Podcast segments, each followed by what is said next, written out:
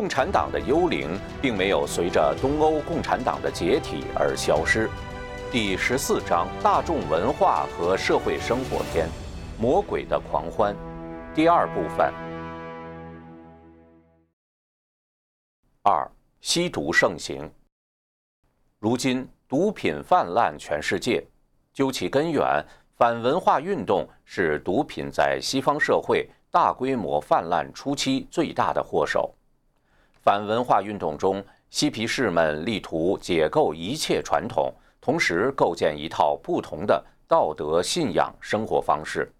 在精神追求方面，他们许多人发现各式各样的迷幻药，如大麻、LSD；兴奋剂如安非他命、可卡因；神经抑制剂如海洛因，能带领他们看到一个与现实世界截然不同的景观。此外，反文化运动中，不少年轻人对于东方的灵修有浓厚的兴趣，而迷幻药物为他们打开了一条捷径：不用辛苦的打坐，不用磨练自己的心性，只要服用微量的迷幻药，就能在幻觉中感觉到似乎通灵的体验。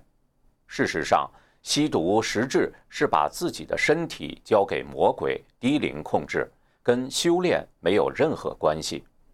可悲的是，这种荒谬的说法却吸引了一些对精神信仰有兴趣的人，把他们对生命意义的追求导向歧途。一些有名的流行歌手、摇滚歌手年纪轻轻，二三十岁不到四十岁就死亡了，这是一个很典型的现象。其中很多都与过量吸毒有关。现代美国最长、最无法取胜的战争。大概就是对毒品的战争了。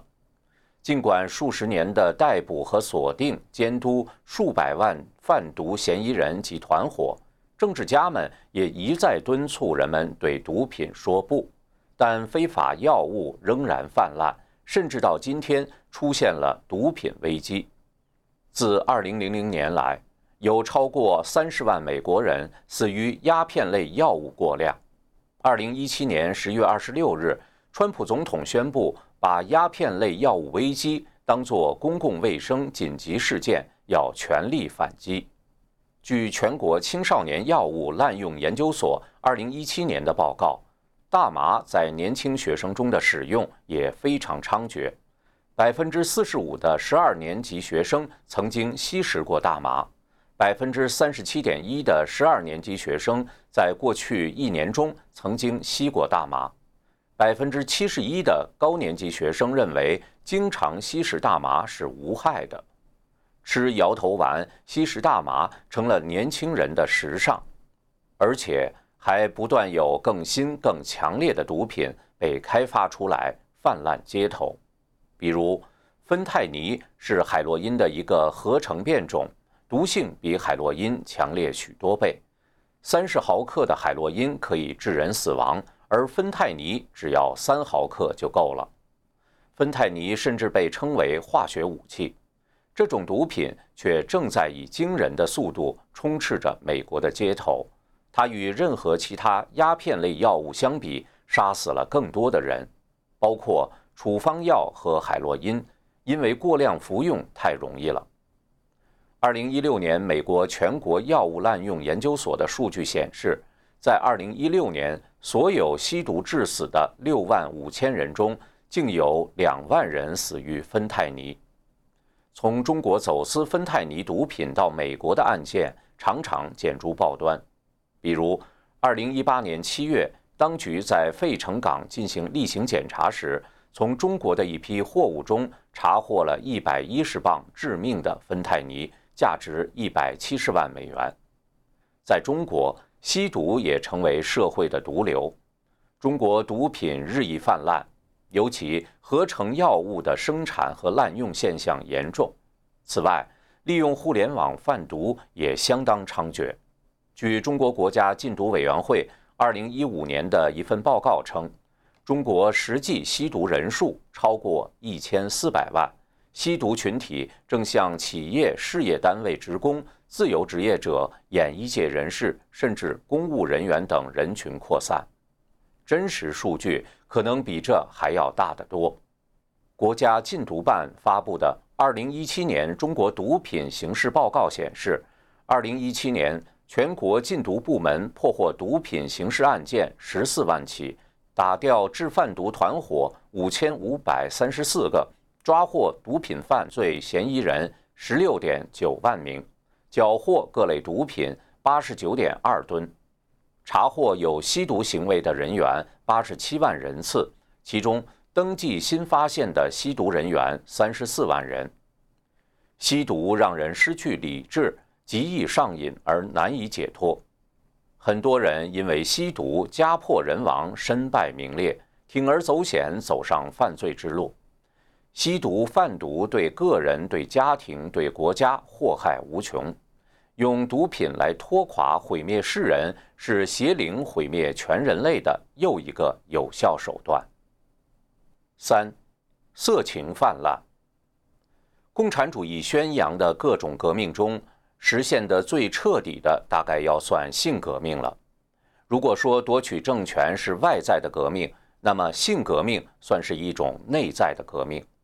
败坏的色情现象很早就存在，但是性革命又称为性解放，不过是近代的事情。弗洛伊德的泛性论。给性解放提供了理论准备，口服避孕药的出现为性爱与生殖脱钩提供了方便。性革命打破了传统伦理，引发和促进了激进的女权、堕胎、婚前性行为，甚至同性恋运动，对传统家庭观及神给世人规定的社会形态造成了巨大冲击，也带来诸多社会问题。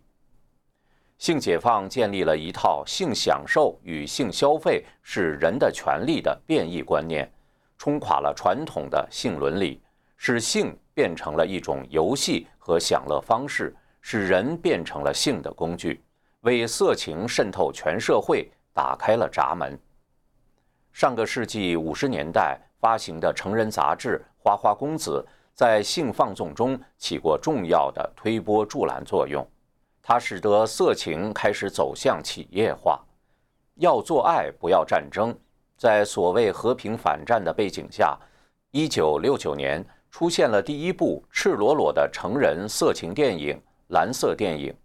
伴随着迷幻摇滚的挑逗和反叛传统的放荡，西方开始了一个长达十五年（一九六九年至一九八四年）的号称色情时尚的黄金时代。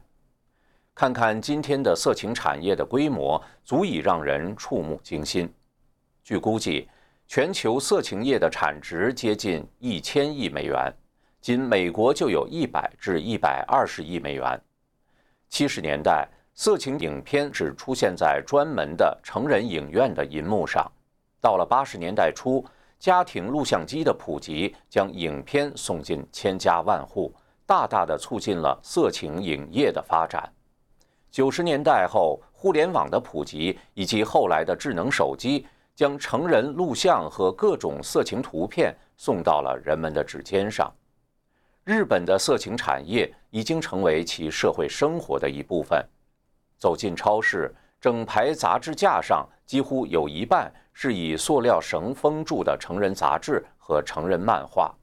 打开电视。深夜综艺中也经常出现 A.V. 色情片女优和男优的身影，A.V. 女优被包装成青春偶像，大大方方地出现在各大媒体上。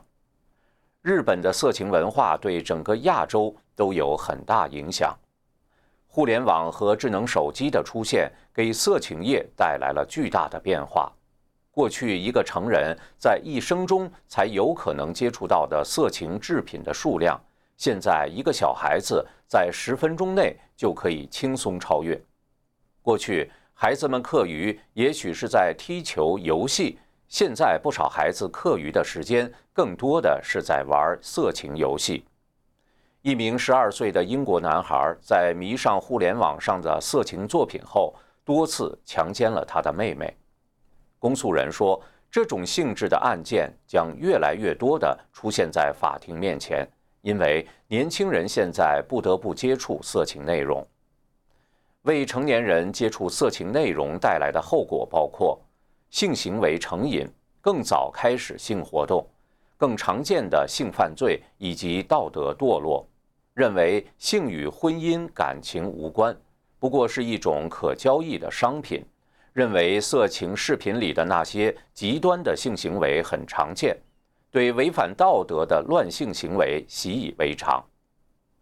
在大多数欧洲国家里，性交易并不违法，在欧洲民众看来，从娼也是一种工作。一九六九年，丹麦成为世界上第一个把色情合法化的国家。丹麦的邻居挪威曾是欧洲对色情业限制最严格的国家，也在2006年把色情业合法化了。在丹麦买春也能享有政府给予的福利，残障人士只要向政府申请，经审查合格后，就可在指定时间到指定妓院嫖妓，由政府买单，称这是为了保证他们平等的权利。这恰恰是空想社会主义创始人傅立叶在19世纪提出的主张。曾经全社会禁欲、谈性色变的中国，可谓是性革命浪潮中的佼佼者。中共改革开放中最成功的莫过于性解放。如果要问中共什么开放的最彻底，不是经济，当然更不是政治，一个字就是性。三十年完成了从革命性到性革命的彻底转型，中国可谓娼妓遍地，社会风气是笑贫不笑娼，包二奶、三奶、N 奶成为官员们显摆的资本，社会上下竞相效仿，中华大地被搞得乌烟瘴气。有人说中国是世界工厂，其实中国输出到世界各地的还有大量的妓女。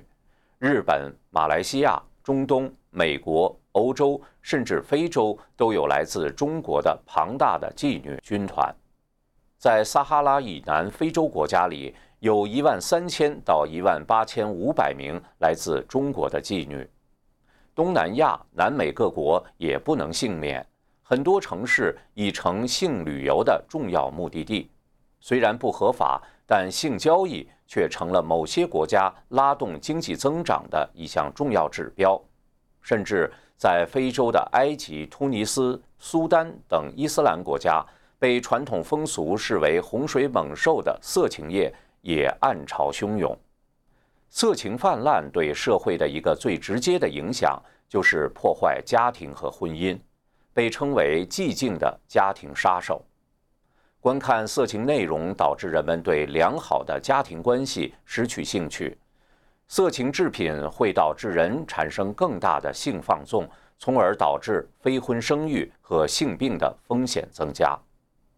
在2004年美国参议院的证词中，吉尔曼宁博士分享了一些有关色情和婚姻关系的数据。他在研究中发现。百分之五十六的离婚案件涉及一方对色情网站有着浓厚的兴趣。二零一六年，美国社会学协会年会上发表的一份研究表明，观看色情内容的比没有观看的同龄人更容易离婚，离婚率多了一倍。该研究显示，丈夫看色情的离婚率从百分之五增加到百分之十，妻子看色情的。离婚率从百分之六增加到百分之十八，还发现越年轻看色情越容易离婚。上世纪五十年代以前，无论东西方各国都把婚前性生活看作是不检点、违反神给人留下的训诫，社会的压力、舆论都阻止这样的事情发生。一旦年轻男女不检点，有了孩子的话，就必须为孩子、大人及社会负责而成家结婚。当时人们普遍认为，如果一个女子因为你而怀孕，就和她结婚，没有其他选择。做错了事就要承担后果。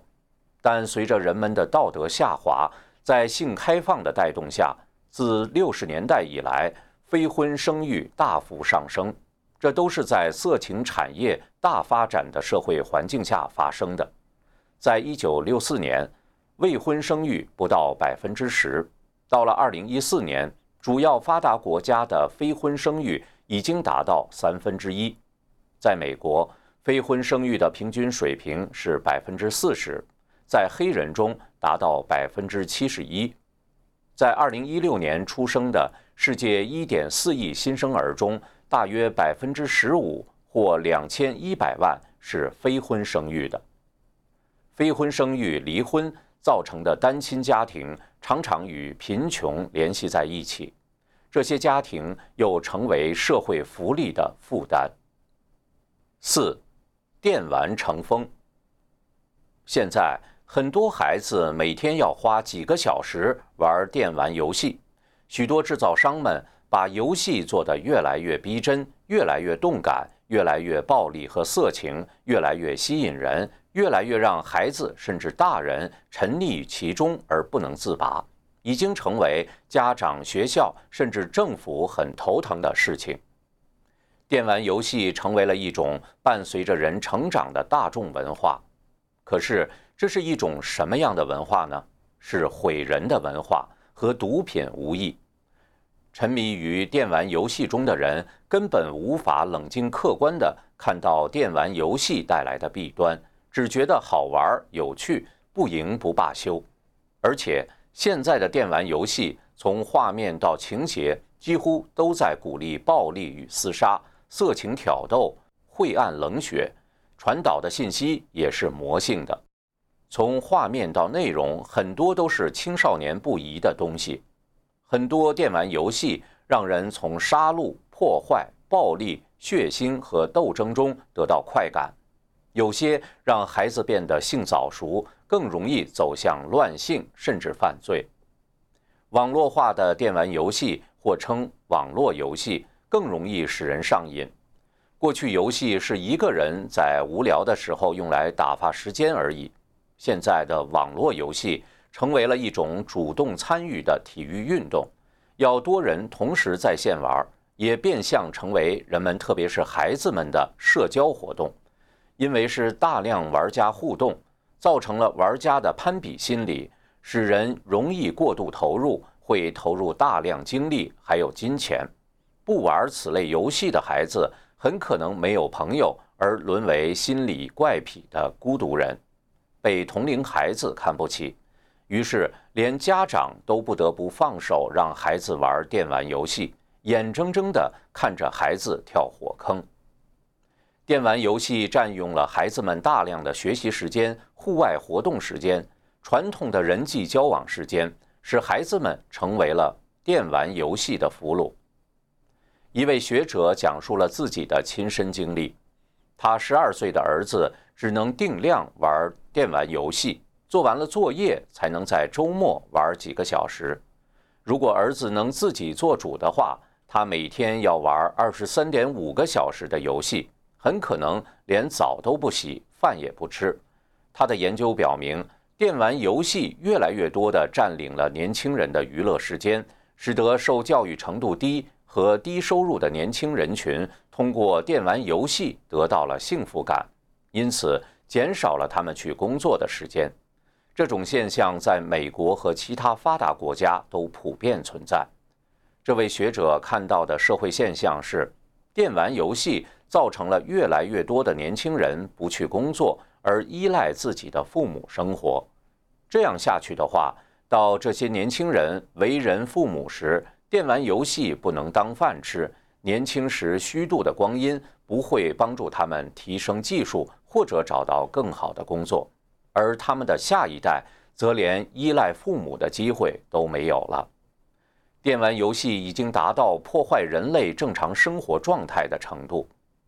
电玩游戏就是精神毒品。与海洛因毒品不同的是，海洛因是所有国家禁止的，但是电玩游戏。却被一些国家当作推动 GDP 的重大产业来发展，这意味着什么？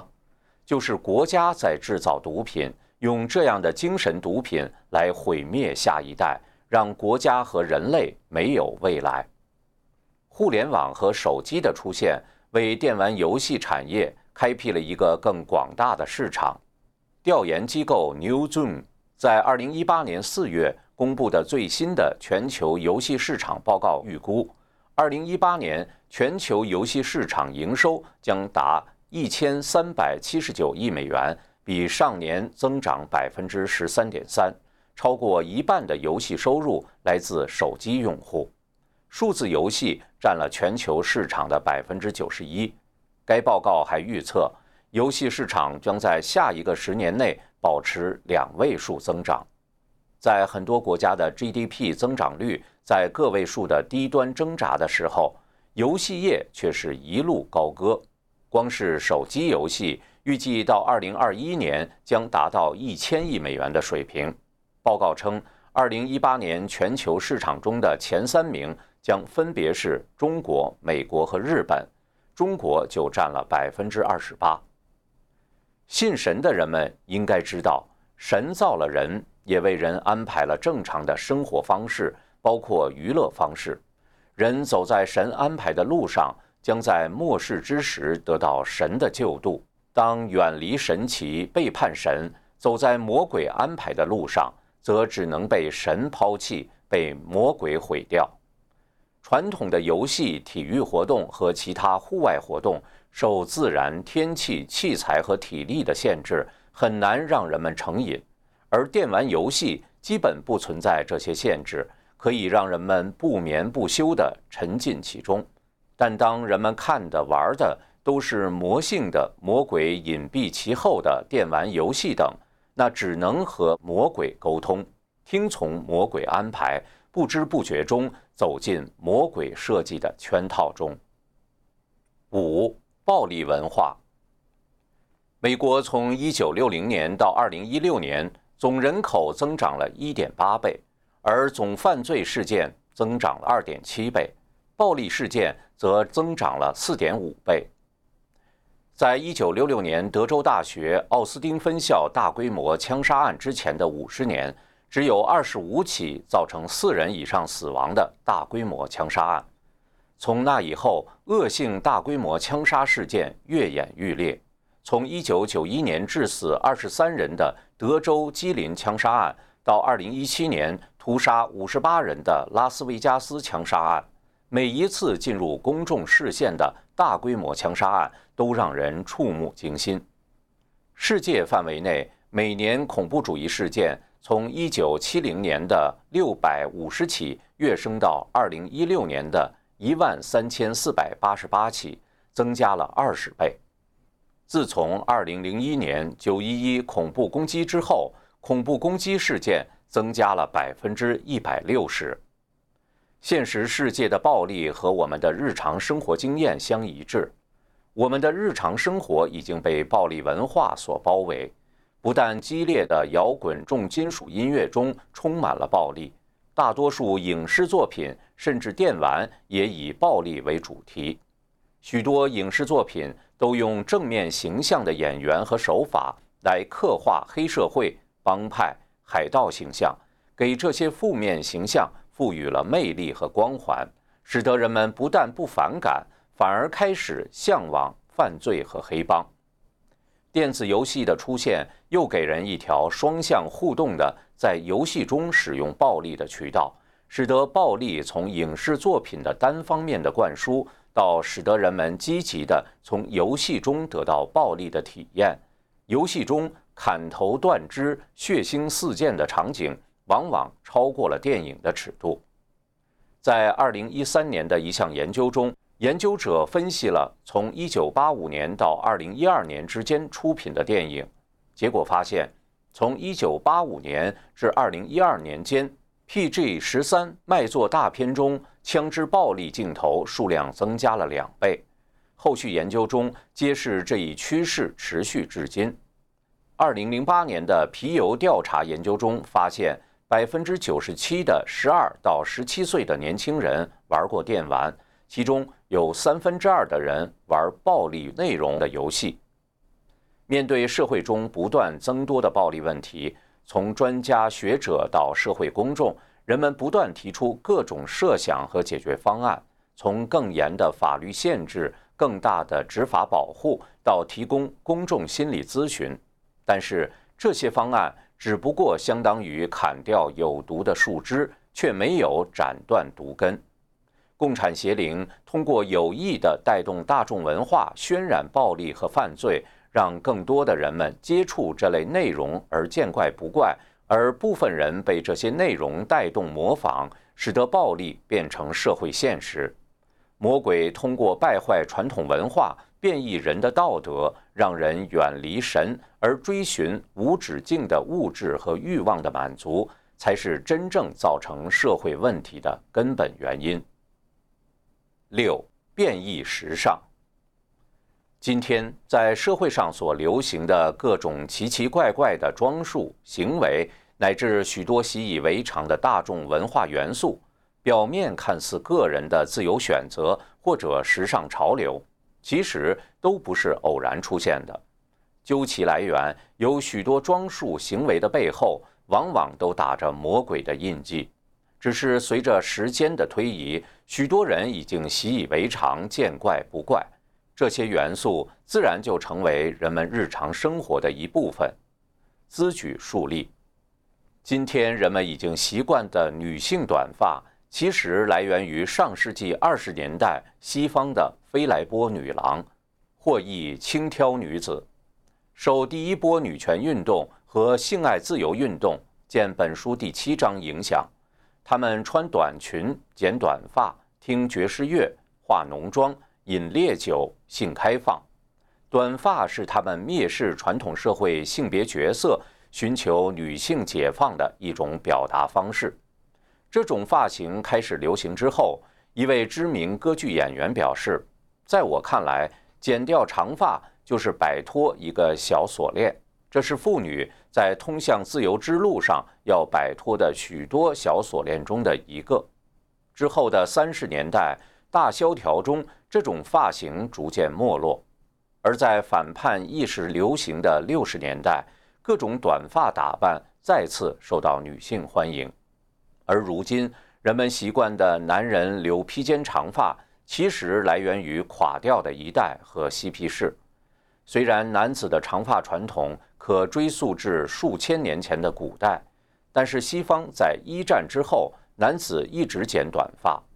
六十年代反文化运动中，青年男性把垮掉的一代和嬉皮士的披肩长发视作对传统的反叛符号，纷纷效仿。在上世纪二十年代和六十年代，社会主流对青年男女这种反传统性别的打扮一直非常抵制。随着时间的推移，人们对此习以为常了。在进步主义看来，这是社会宽容度的增加。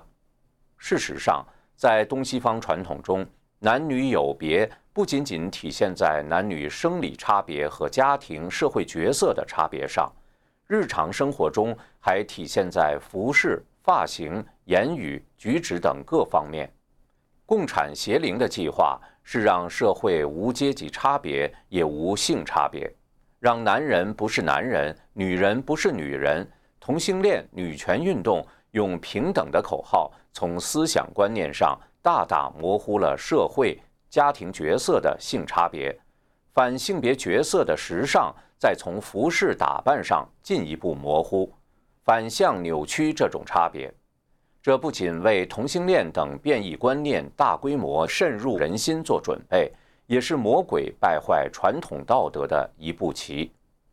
人类社会东西方的传统道德，无论是西方的骑士精神、东方的君子风范，还是淑女之贤德仪容，都是建立在男女有别。阴阳各居其位的基础上，魔鬼的伎俩是为了达到让人类阴阳反背、败坏道德，同时让人在没有传统规范中不断放大自我中心主义。看穿了魔鬼的目的，就很容易看出，如今社会上流行的各种变异服饰，表面上是时尚，其实都是魔鬼变异人类的花招。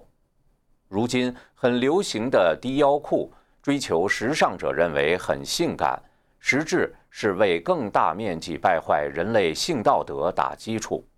低腰裤的前身是牛仔喇叭裤，也是六十年代反文化运动中通过嬉皮士大面积流行起来的。其后到七十年代，一度在迪斯科舞厅里流行。最后在九十年代，一位时尚设计师从这种低裆裤发明了今天的暴露臀部的超级低腰裤。追星是如今青少年中流行的时尚，究其本源，也是反文化运动的副产品。